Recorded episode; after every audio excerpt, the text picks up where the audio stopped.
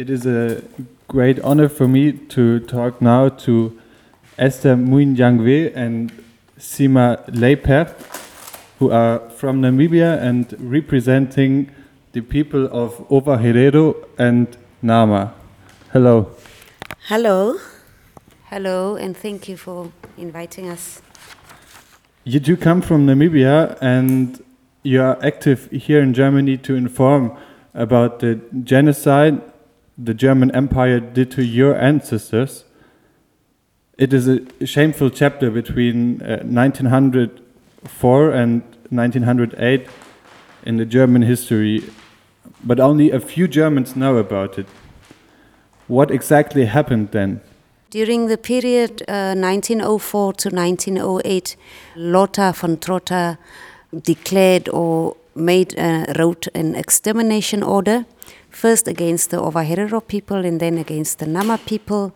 In this extermination order, he declared that they should either leave German Southwest Africa, that they will be driven out of German Southwest Africa, or they shall face extermination and, and death.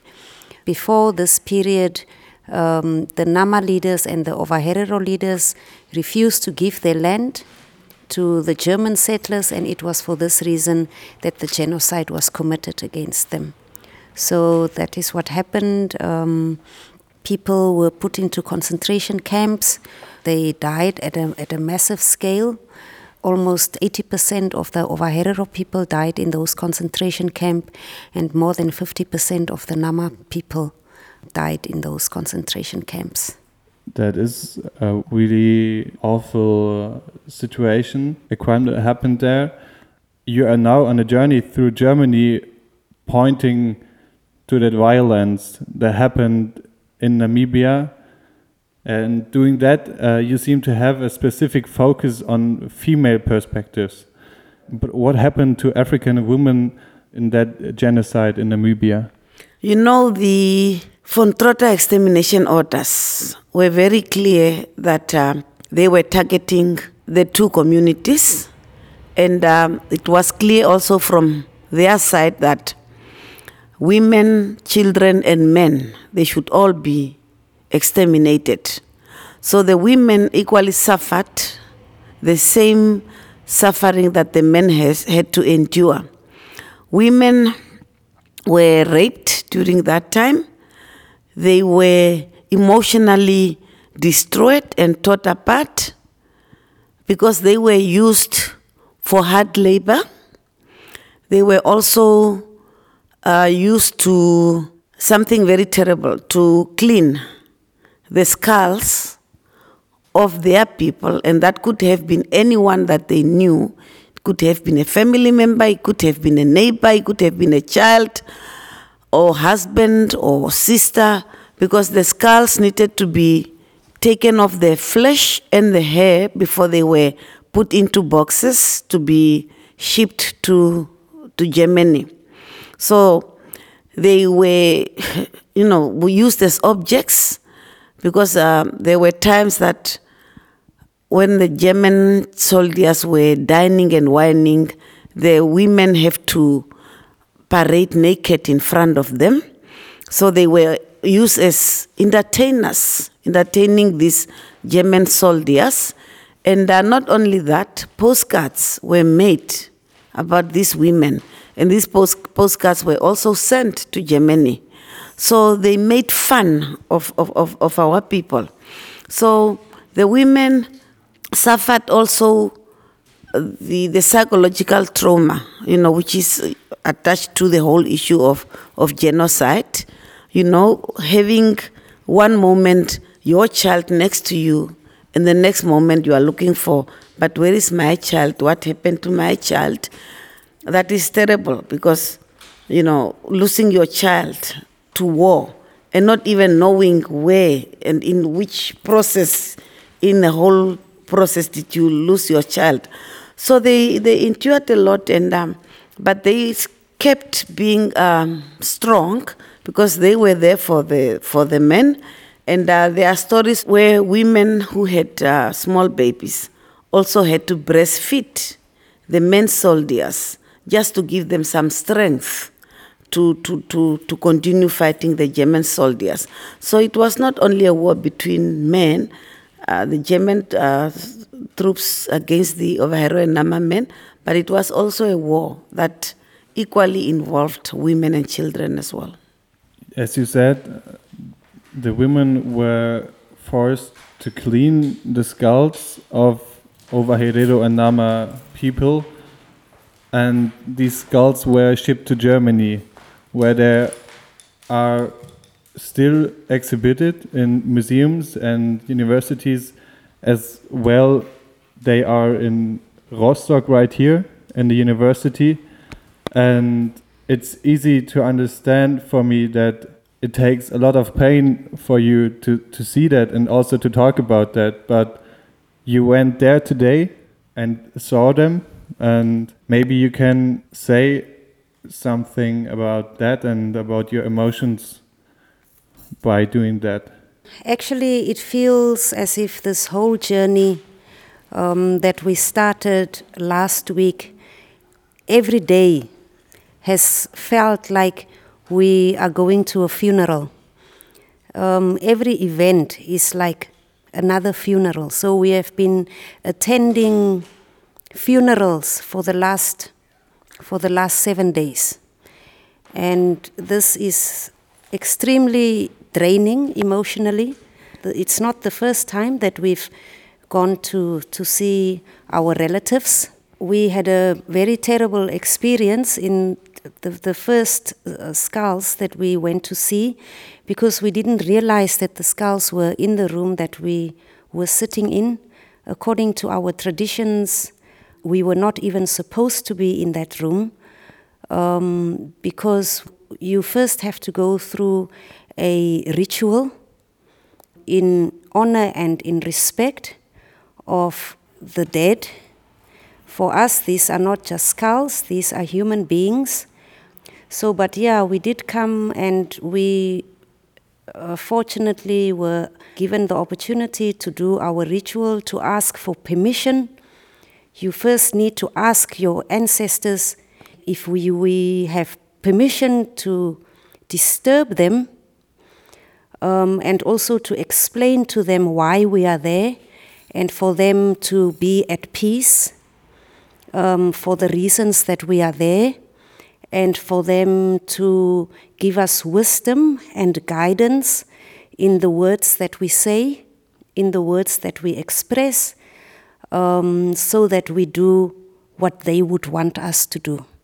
So we, we were able to do that before we entered the room. And we went in and we greeted them, and uh, we believe that they understand why we were there, and that they gave us the wisdom to speak to the university or to the institute um, staff um, that met with us, and we believe that the words that we spoke to the staff members are what the skulls inspired us and what our ancestors inspired us to say. So it was, uh, it's not easy. It is just as you go to a funeral. I personally have relatives that are here, relatives whose skulls were brought here, and every time that I see um, these human remains, it could be, it could be my great grand uncle, it could be my great cousin, you know, it could be, it could be any of them. So when we are with the human remains, we are with them in respect and we have made it clear that um, according to our traditions, they need to be buried. These are not objects, these shouldn't be part of a collection. When people die, people are buried and they deserve to be buried. As long as they are not buried, their spirits will remain restless. And as long as their spirit remains restless, the spirit of those who are alive like us, will also remain restless, but also the spirits of the perpetrators will remain restless. The spirit of the German people who are alive now including your spirit, will remain restless unless we do what the ancestors want us to do. So we have explained this to the university, and we hope that we can get a discussion going so that we can make sure that our brothers and sisters and our children are laid to rest. Sharing this idea of uh, taking the skulls and bury them, did you come up against any resistance by staff of the universities, or was it more supportive? It's, it's not you know, the, the, the whole way of how we look at the human remains, we look at it from a different perspective. The institutions that are having the human remains have a different outlook on the human remains. For them, these are objects that can be treated like any other object. For us, as uh, Sima said, these are our ancestors. These are our families. It could have been any one of our or in our family line. So I will not say it's resistance, but there is still the misunderstanding of, uh, well, there is a political level which is taking the decisions, so the, the, the, the, the attitude from the institutions is like, well, we would love to deal with communities, but there is still the final political decision that needs to be taken. Now, we are making it very clear that we should understand the context where those human remains came to Germany. It's because of the whole colonial era is because of the war between the Ovaherero and the Germans, is because of the genocide that happened. So during that time, there was no Namibia. There were communities, traditional communities that were led, and today they are still having their traditional leadership, well structured, well organized, and uh, they have channels of, of taking decisions on issues that are affecting their communities. So, with the engagement that we are having with the institutions, they start understanding that they also have a role to play as Germans, that as institutions that have our ancestors' human remains cannot just do things bypassing the communities and only deal with the, with the, with the government because it, it, it's about our people. And the one thing that um, the politicians fail to understand is the fact that there is a lot of uh, emotional wounds that were also caused by the whole genocide. And um, by acknowledging the existence of the communities that were targeted by the genocide. You create opportunities and platforms for those communities to vent, to ventilate their emotions, to express themselves. And through ventilation, they can also start getting healing from within. So we are making it very clear to the institutions that it cannot be done without us. It cannot be about us, and then yet it's not about it's not with us. So they understand, but of course, I don't know the bureaucratic systems in, in Germany, but we are making it very clear to them that whatever discussions, whatever process, the communities through their leadership should be part of that process and they should also champion the outcome of that process as well. You two have been in Berlin to talk to the public there and also to politicians and had quite a journey through Germany talking to a lot of people from Germany from different cities to inform them and say what you just said to to me, bringing this idea of how to to bring these cultures back together and uh, give these uh, spirits peace again. Do you think you are reaching a point, and uh, do you think you get what you wanted? Yeah, um, you know, you cannot say you, you are getting what you want, but um, I am very positive, I am very optimistic because we are talking about change in the attitude, we are talking about change in the thinking of, of people, and uh, that is a paradigm shifting is a process. You cannot change the way people think overnight, but for any change to take place, you, you need to start with making people conscious, making people aware. And, and, and in that element, I think I can say with confidence that we are making the local Germans to start thinking differently on, on, on, on the whole issue of genocide, on the whole issue of, of, of objects and artifacts, and also uh, how to treat and deal with the human remains. So I, I, I'm sure that if we can continue with this dialogue at the community level, at the level of civil societies, we, we can reach something. And um, it's true that we want the local Germans also to, to, to accept that it's not our issue, it's not our fight, it's not only a fight of the Ovaherero Nama people, but it's a fight of the Germans as well. Because it, it, it's, it's history that we share.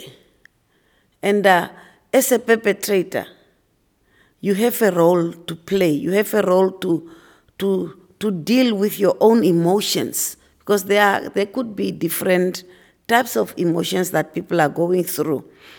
Uh, some, some Germans are denying that, yes, it was not genocide at all, uh, it was war. Others are feeling ashamed about what happened because today you hear some saying, I have a skull in my house which I inherited from my grandfather, so I want to give it back because now I understand where the history of the skulls. So I don't want it at all. So they start feeling a certain feeling in them. And it, it's about time for them also to start dealing with those feelings. And that is what Sima is saying that if they are not dealing with their feelings, there's no way that we can meet each other halfway. We are dealing with our dignity that was taken away. We are dealing with um, all our properties that were taken away. We are still have to deal with uh, the inferiority complex that we were left with as, a, as, as part of the, of the genocide. We are dealing with, uh, dealing with who are we as a person. Because some are living in other countries where they cannot speak their language, where they have, have no knowledge of their culture at all. So we have to deal with that. The Germans have to deal with their guilty, their shame, their denial, and then, as nations, we can say, now we can talk about reconciliation. You cannot talk about reconciliation if you have not dealt with the issues. It, it will not be possible at all.